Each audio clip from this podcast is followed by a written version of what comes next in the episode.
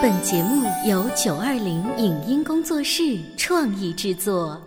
《潮爸辣妈》节目版权归合肥市广播电视台所有，任何未经允许的传播行为均属违规。欢迎与九二零影音工作室沟通合作事宜，电话零五五幺六三五零九三五六。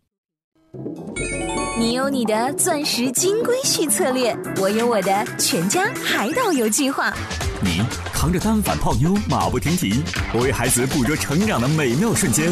你忽略我的魅力，我会证明这是谁的时代。你否定我的生活态度，我决定我的人生蓝图。帅哥俊男靠边站，有了宝宝的潮爸魅力更爆发。窈窕美女靠边站，有了宝宝的辣妈魅力更火辣。我是辣妈，不是老干妈，我为自己代言。我是潮爸，不是太阳能浴霸，我为自己代言。潮爸辣妈。本节目嘉宾观点不代表本台立场，特此声明。很多家长都会抱怨自家孩子太粗心，注意力不集中，丢三落四。然而，你知道这些问题的背后有着怎样的原因吗？为什么孩子玩迷宫要用眼睛看，而不要用手指？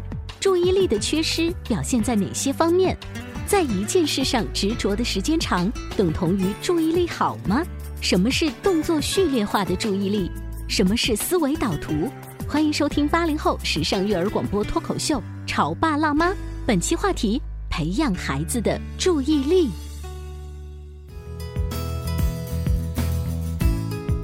欢迎收听八零后时尚育儿广播脱口秀《潮爸辣妈》，各位好，我是灵儿，我是小欧。今天直播间为大家请来了中国科学技术大学终身学习实验室的齐涛宇齐老师，欢迎。齐老师好。我们的节目啊，现在三十分钟，在广播节目当中，如果除了那种广告片一两分钟的，算是时间比较短的节目。你知道我们为什么当时在研讨这个节目、开发这个节目的时候，我们一定把它缩成是？三十分钟以内呢？我们当时给出第一个理由就是。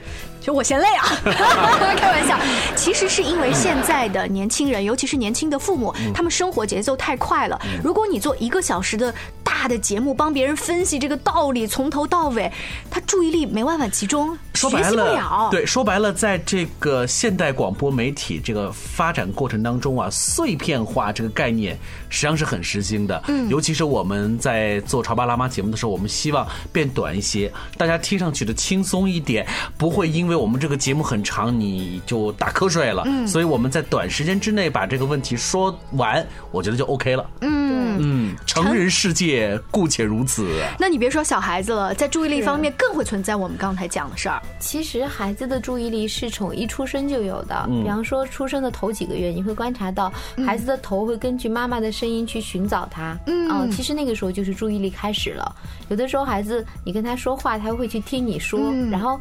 还有的时候看到一些比较漂亮的或者舒服的面孔，他会去多盯一回。嗯，那其实都是人类注意力的产生。但是你知道吗？很多家长都会给老师反映情况。哎，老师，我跟你讲，哎，我们家孩子注意力太差了。嗯，我跟他说两句话，他就眼睛不知道看什么地方去了。是的。所以很多家长也会和你抱怨吧，就是说孩子的注意力在他们心目当中是一个大问题。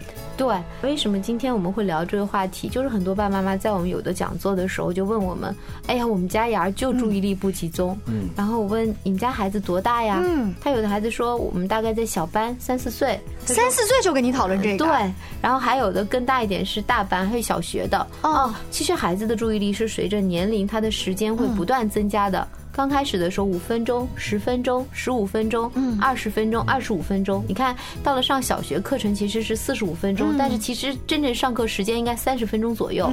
因为我们成年人的注意力也大概在三十到三十五分钟，就容易出现一些走神啊或者控制不住的情况。哎，你知道现在开会有一个著名的词叫做茶歇啊？以前不明白什么叫茶歇啊，其实就是比如说开了一个论坛，哎，开了两个小时，中间有一个十五分钟、二十分钟。让你出去淘口气，嗯嗯，你该上厕所上厕所，对对，啊，你该喝点茶喝点茶，其实也就是缓解对开会的人的这个注意力哈。对，你看在我们在大人开会的时候，有时候还会做一些活动和游戏穿插在讲解当中。如果你一直在讲一直在讲，耳朵就会听觉一直在听，听觉注意力对就会出现一个倦怠期，他就无法处理这么多的听觉信息，那么就会出现他。休息一下。是那这个时候自然而然就会换成，比方你给他看，或通过给他做动作，可能会调整过来。所以你看，在很多培训活动中会做很多的游戏在里面。那么讲到孩子的注意力不集中，我们来玩个游戏，我看你们俩注意力集中不集中？我发现现在来做节目嘉宾的老师特别喜欢考我们。来吧来吧，嗯 反正我们都是生的。来，我们做这个游戏是什么呢？我先听拍，我拍一个节奏。首先你们要跟我拍的节奏一样，我说拍，你们再拍，好吗？嗯，拍。你什么？你呀，就不是注意力不集中，是节奏感太差。你是个月盲。好，我们再来第二个继续了啊，拍。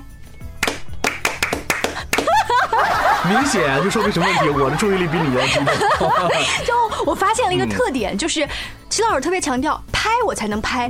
当第二遍我很怕在这个地方出错的时候，我就忽略了他前面拍的节奏。嗯，那，听课可能同样是，我如果较真儿在他刚才讲的这个公式的话，我就忘了他后面举的例子。齐老师，这不是注意力啊，这是智商 这是什么不是这是记忆力啊？没有，刚其实这是非常好的，定义们俩注意力很集中，因为很多时候在玩这个游戏的时候，我说我第一遍说拍的时候，大家确实会跟我拍，第二遍的时候我还没说拍，很多人在底下也跟着拍起来了，看到没有？其实大家的注意，就像你讲的，你你可可能就觉得我我会有梗，然后你就在那个拍那个点上特别注意，但是你别忘了，注意力它是有时效性的，注意力还包括我的听觉记忆，因为什么？我记不住，注意力就无法集中。你看，你到时候会慌神吧？对你会很慌，因为你忘了我前面是什么样一个节奏。而且我心里面这种慌会体现在糟糕糟糕，我这个地方没有拍对，我后面也你越来越紧张，越来越慌。对，看到没有？其实孩子的注意力其实很有意思，它跟首先跟我们的感觉系统相关。嗯，我们家长讲到注意力的时候，经常在非常严重的时候会说，我们家有些孩子叫做什么呢？叫做孩子叫做多动症，就是说彻底多动。第二个叫是有的说是语语言障碍，就是语言学习障碍，还有的人说是阅读障碍，啊，甚至给孩子非常多的这个名标签标签标签在哪里呢？主要比方说阅读的时候他坐不住，啊，根本记不住、看不住，还有听故事的时候也坐不住就跑掉了。对，其实这个本身都体现在孩子在注意力发育上的一些问题。我们讲到注意力，首先刚才讲了感觉、嗯感官，首先要看耳朵要听，对吗？我们人类接受信息百分之七十五来自于视觉信息，然后就是听觉信息百分之十一左右。那么我们还有我的什么信息呢？我的闻到的，对吗？我的嗅觉，嗯我的触觉信息。那么其实一个注意力集中人是充分能调动自己感官的。你看我们在看一些电视剧的时候，大家往那一站，那那个人要是特别牛的那个人，一定是在那特别安静的听那个声音。嗯，看的那个有一个电视剧好像就这么演的，他一定是静下心来的，因为他要充分调动他的感官。我们很多时候就是感官的问题，你的问题就在于听觉序列化的问题，就是我听节奏，小欧完全打的是我的节奏，但是你就没有找到规律。你看我第一下，你就听个响儿。对，我就听个响，真是。哎，可是席老师，你现在我们聊的这个话题呢是这个注意力，可是刚才我们训练的也好，包括你刚才讲述的也好，我们说的好像又和之前我们聊的视知觉呀、听知觉呀，这会不会是重复的概念呢？嗯，应该是这样说。首先，注意力，我们今天到思维能力了，因为前面讲的是一些具体的能力。嗯，刚才我以前说过，不论听知觉、视知觉能力缺失的孩子，都会导致注意力缺失。嗯，那我们今天就具体来分析一下这个注意力缺失表现在哪些方面。这里肯定有一些交叉的地方。那我就刚才讲到了这个听觉注意力，还是讲到我们注意力的问题。呃，刚才我在玩的时候，小欧估计在他大脑里会形成这样的概念：我一下，然后后面是两下，然后连续三下。呃，反正就像我这种节奏感强的人啦，是没所谓的啦。然后灵儿就特别关注到我那个拍，对所以但是你体现的结果，可能我们俩同时去考试。你会发现家长会说你注意力不集中，同样去听，你看小欧按他的要求拍出来了，为什么灵儿你拍的就不对？你其实你很冤枉，对你你注意了那个枪声，可是你不知道怎么跑的了，你是吧？对，看到了吗？其实家长看到的现象，我们今天在分析，就是注意力不集中。家长一句话就给你败掉了，说灵儿你就是注意力不集中。其实你觉得比窦娥还冤呢，我集对，我很认真的在听老师讲课呀，那我那我节奏感就是不强，我这道题我做不出来呀，你看。看注意力，首先就是感觉训练，就是我们经常有的孩子家长说我们注意力不集中，我觉得首先对孩子要进行一个感觉的训练，对他的刚才讲的耳朵、眼睛进行锻炼。嗯，比方说，看一个文字，对吗？给他多长时间看完，合上再复述给我听，不断的在这个注意力里面去给他进行一些提升，这是可以做到的。因为这就相当于我们大脑的各个功能区的发展，迅速的给它提炼起来，让这些功能的这个神经的连接更密。嗯，一旦神经形成长效的、经常性的连接，它就会被大脑保留下来了。嗯，那你可能有的孩子听觉不好或者视觉不好的孩子，那我们不断的给他加强刚才像我玩的这种游戏的训练，那么大脑不断接受。这个信息，它就会分泌一种化学物质，让他不断的让这个连接形成。哎，这个时候孩子就养成这个习惯了。好，那有的家长又说了，我儿子好像听的也没问题，对吗？嗯。那小欧肯定也有过呃，家长说注意力不集中的时候吧？我觉得每一个孩子这一路以来都是被家长说过注意力不集中吧？是不是看课程啊？就是说的这个内容我不喜欢，所以我就其实，在家长的这个语义里头，就包括我们曾经啊，我们的爸妈在曾经跟我们聊。的时候，这个注意力不集中，往往是有时候是泛指。嗯，他可能这个注意力不集中，就指的是你对待学习的这个态度，嗯，不好，不端正，表现出注意力不集中吗？注意力不集中。对，就是其实注意力不集中，家长看到的是结果。嗯，我问你们一个最简单的问题：如果一个孩子每次都考第一名，他上课有可能眼睛全在飘着，我估计家长也不会说他注意力不集中。也是呀，好不公平啊，是吧？对呀，注意力不集中往往是家长给孩子再去找的理由。我没做好，这个孩子就是因为注意力不集中，不是因为他笨。对，家长一定会去找一个理由。但是我们其实所谓的注意力这件事情上，并不是说孩子在一件事情。上面看多少时间，或在椅子上能够静坐多少时间，叫做注意力集中。嗯，我们不是说孩子不动一动不动坐在这里就叫注意力集中，不是这样的，是他所接受的信息，他听到多少，他理解多少，并且他转化掉多少。嗯，所以看到的也还是结果。我们不要认为孩子一动不动坐在那里的孩子就是注意力集中。很多上课的时候，你看孩子眼睛一眨不眨的看老师。所以家长会还有另外一个词儿，你上课总是开小差。对他认为你人在心不在，对吗？那其实体现在他对信息的接收，他对你看，首先要接收信息，那么第二个要理解信息，那有可能就会出现一些理解的问题。比方说，在注意力里面，除了视听记觉，还有一个叫动作序列化的注意力。有的孩子为什么完不成工作？很简单，比方说，有的时候我们以前老师不会教一些动手的工作吗？对吗？老师说先做了什么，再做什么，然后做什么。后来教到你做的时候，有的孩子就手就开始乱了，不知道该干什么。第一个干什么，第二干什么，搞不清了。举个例子，就像最简单的，我们做三明治。嗯，做三明治很简单，拿两片面包，对吗？然后把鸡蛋煎一煎，培根煎一煎，对吗？放点洋葱，对吗？然后一层层夹起来，然后再把它包到纸包里给你。嗯哼。你可能这个动作你给孩子做完了以后，那么一个孩子很可能他的注意力不集中，他可能你看他在看着你做，眼睛也在盯你做，等他回来做的时候，他就做不出来这个三明治。因为三明治说是三明治，其实它不只只是三层哦，对，还有很多食材在往里头加，可是怎么加，这就是个顺序的问题。对对，他看你做，想当然的在自己做的时候，很可能就会出错，所以可能是不是说齐老师的意思说，在这一方面，这个注意力。因为不集中，所以导致了结果就会出现偏差。对他对信息的处理，他的动作系列化能力差。嗯，他其实在看，他可能接收了这个信息，我也看到了你放了洋葱，但到你放的时候，你就会漏掉洋葱。为什么？他没有在大脑里形成这种序列化。他没有序列化之后，他表现出来的结果就是哦，他说你忘放洋葱，一定不是你智力有问题，不是你记忆有问题，就是你注意力不集中。其实不是这样的，说明他大脑里处理信息是有问题的。你说到这个大脑处理信息，让我想起现在很火的一个叫思维导图的概念。嗯，会不会能够帮助我们小朋友来处理这个信息呢？稍微进段广告，回来之后接着聊。您正在收听到的是故事广播《潮爸辣妈》。《潮爸辣妈》播出时间：FM 九八点八，合肥故事广播，周一至周五每天十四点首播，二十一点重播。网络收听，请下载荔枝 FM、蜻蜓 FM、阿基米德、喜马拉雅、中国广播以及苹果 Podcasts，搜索“潮爸辣妈”订阅收听。微信公众号请搜索“潮爸辣妈俱乐部”，参与节目互动哦。潮爸到，辣妈。准备到，育儿专家，请。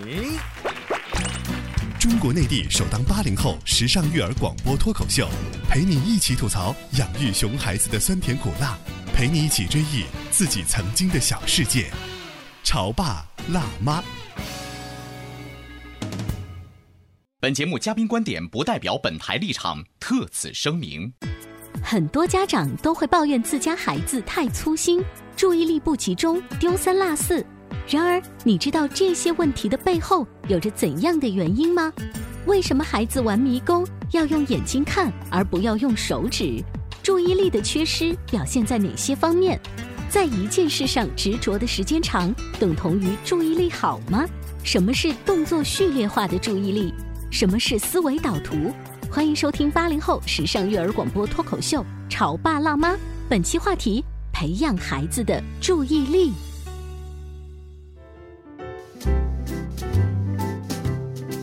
欢迎回来！今天小欧跟灵儿邀请了中国科学技术大学终身学习实验室的齐老师，我们来聊一聊孩子的注意力是如何影响孩子的学习成绩。是因为之前你在节目的上半部分聊到了思维导图，对，因为刚刚齐老师在举例子的时候，就好像是我一边在听你做三明治，我一边脑海里在画那个图，我的第一步解构是怎样，第二步解构怎样。而现在很多外国人开会也好呀，包括国外的孩子是很习惯用思维导图去分析一件事情的一二。三以及写作文都是用思维导图的。是思维导图，最近这几个月时间，我也小研究了一下。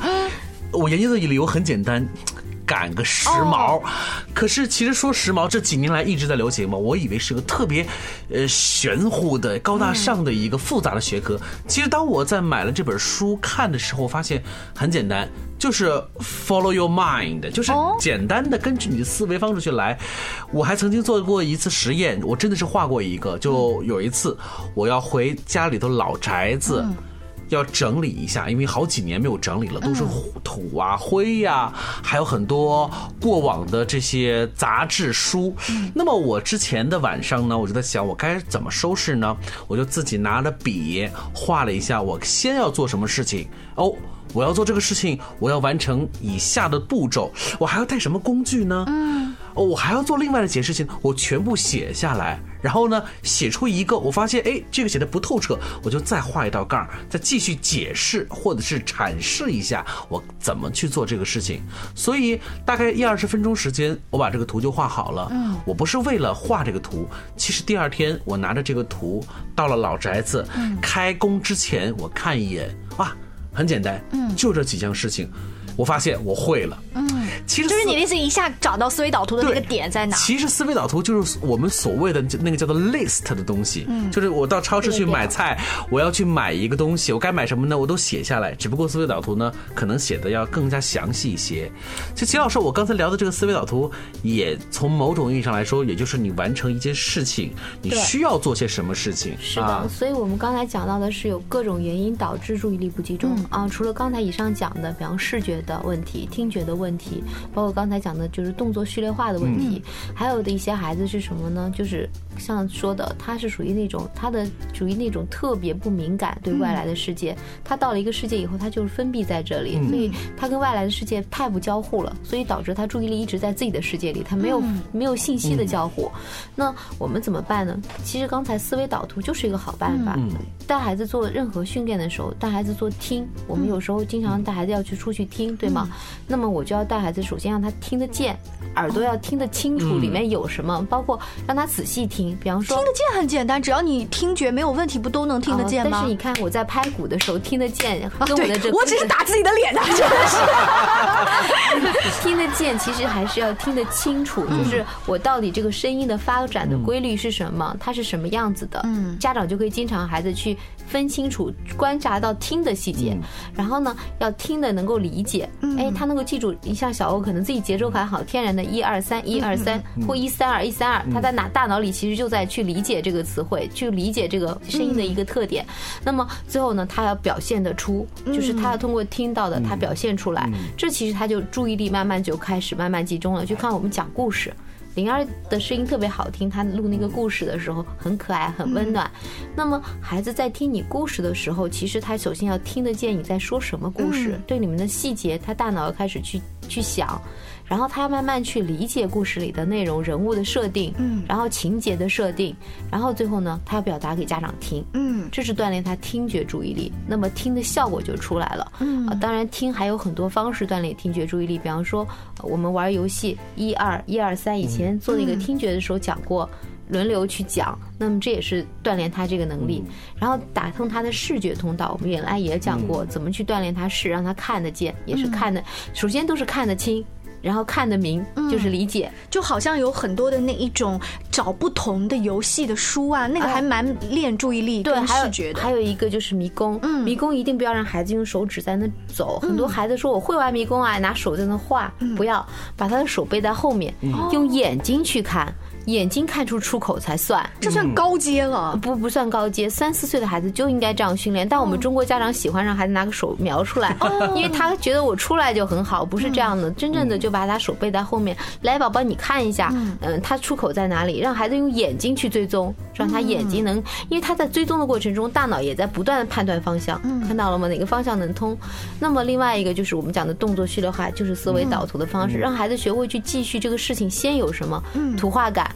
你看小点的孩子，比方说我们做三明治，就可以让孩子自己去画出三明治的制作步骤。嗯，第一步我先拿出了蛋面包。哎，真是这个，我最近还有一个例子，嗯，是我们家无意当中啊拿到姐姐的一个小绘本，说的是一个小女孩，她明明是短发，但是她幻想有长头发，嗯于是她幻想自己的长头发长到可以变成了一根绳子套住牛，幻想洗头的时候像一个冰淇淋一样长，幻想长到可以飘在河里像海带一样。这个故事。讲完之后呢，我们就是跟小宝一起来叙述这个故事。本来很长，它是叙述不出来的。但是我们用了，就像刚才小欧说的思维导图，我只是把他说这个小姑娘在中间，本来她明明是短发，对不对？首先她本来是这样的一个人，但是她幻想出了哪几种样子啊？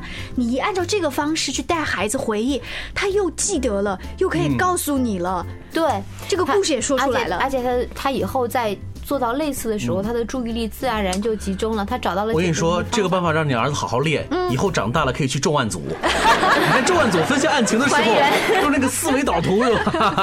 他真的是一种思维能力的锻炼，就是我们讲注意力本身就是一种高阶思维能力，它体现在人的控制力。就是我们前颞叶这个地方有个前额皮质的这个区域有个控制区域，那么控制大脑的各个区域协同工作。嗯。第二个又体现在什么呢？体现在他对我自我的一个控制上。上面，那么第三个是什么呢？他其实是要在这些基础的这些能力的这个发展的基础上，他才能做到。比方他耳朵如果听不清、听不明，嗯，他不是注意力不集中。刚才大家在做的时候都很集中啊，都在去想，但是你会找到点不一样。嗯，但如果不断的训练、不断训练，现在在跟灵儿做，灵儿很轻松就完成了，因为你不敢接话，因为因为你会觉得那个点你已经找到了，你知道我不是考你这个的，对吗？我跟小欧如果换一个，他可能听觉注意力太强，那我换一个视觉的，是不是小欧？也能够通过，那再还有再不通过的话，他动作序列化就是怎么做呢？刚才没讲完，那画一个画，就像你这样讲的，我们去做三明治这样一个东西，让孩子把一步一步、一步一步的给他画出来，他大脑慢慢就形成序列化的功能了。那他以后在学任何东西的时候，他就自然而然的变成一二三四，一二三四，那他就不会错了。嗯，然后慢慢变成一个潜在的这个记忆，那再转化成思维能力。其实就这么简单。今天我们聊注意力的话题，有一些八零后的潮爸辣妈呢会说，早早在这期节目之前呢，我就已经提醒过家里的大大小小孩子在玩玩具的时候，千万不要宝宝啊喝口水呀，宝宝啊饿不饿啊？我们家很注意不要打扰孩子的注意力的。那在我们这个小环境当中，我已经做到足够安静，不打扰他。但是孩子总有一天会去学校，他的同学会，哎你在干嘛呀？哎你要不要跟我一起去上厕所呀？那。阻止不了啊！是的，就是孩子的有一个注意力的不集中呢，是受外界环境影响的。其实，在我们在家庭生活当中，孩子的注意力其实。你在他感兴趣的时候，你会发现他其实不太搭理你的，嗯，他还会专注于去玩。尤其是看电视的时候，对你，你你给他拿 这个世界崩塌了，他都没关系，他眼睛都不会瞟你的，所以你不能说他没有注意力，而是说怎么去保护他。第一个，在家庭里仍然要给他一个很安静的，不要去打扰他的环境，让他养成把一件事做完的习惯。第二个，让孩子去适应环境。我们恰恰太担心孩子的注意力问题了。其实孩子就是我们人类是有自我调节能力的，嗯，他会。去适应环境。他会在他大脑里分出一个分支去，哎，听你说，但是我主要的精力还在我这上面，或者他摆摆手说对不起，或者他干脆停下他手里的活去跟他去说，孩子是有他解决问题的方法的，这些不会影响他注意力的发展。我们真正要关心他注意力发展的问题，其实是刚才我讲的几点：第一，他自己的感觉系统是不是真正打开了，这些感知通道就是信息是否能真正接收；第二个，他在大脑对信息能不能进行正确的处理。不会出现像动作系列化呀各种问题，对吗？第三个，那么他能不能有效的反映出这些信息的结果，就是他听课的结果，他听到的东西能够回忆出来。其实只要做到这几点，他注意力就是相对很好的，没有必要强调说一定要坐在那儿一个小时，对，一动不动的，对他可能在二十分钟就完成了这些东西的接收和服务，那他其实已经 OK 了。嗯，我们不要把时间等同于注意力，这是两回事儿。而且我另外还有一个想要表达的观点，就是孩子的注意力，你要是从这个所谓的镜面效应这个理论来解释的话，它也能够反映出。他的父母，我们的家庭的其他成员，嗯，我们平时生活当中我们的注意力的集中情况，对，如果连我们作为父母来讲的话，可能这个注意力都不算是很强的话，那我想这个孩子估计也是强不到哪里去的。嗯，除了打麻将的时候吧，集中起来。是啊，而且你知道，一个孩子在家庭当中受环境影响会非常重要。如果你这个就比如说你家里头很乱、很嘈杂，那我想他的注意力可能就会不会强到哪里去。嗯。这句话尤其说给妈妈听的，你们要尽量的整洁一点。为什么？这又带到了可能其他的话题。我们在节目当中呢，也请大家继续来关注一下我们的节目，在微信公众号里也可以搜索“潮爸辣妈俱乐部”。谢谢齐老师做客直播间。你有没有集中注意力的听完今天的注意力的节目呢？我们下期见了，拜拜。以上节目由九二零影音工作室创意制作。感谢您的收听。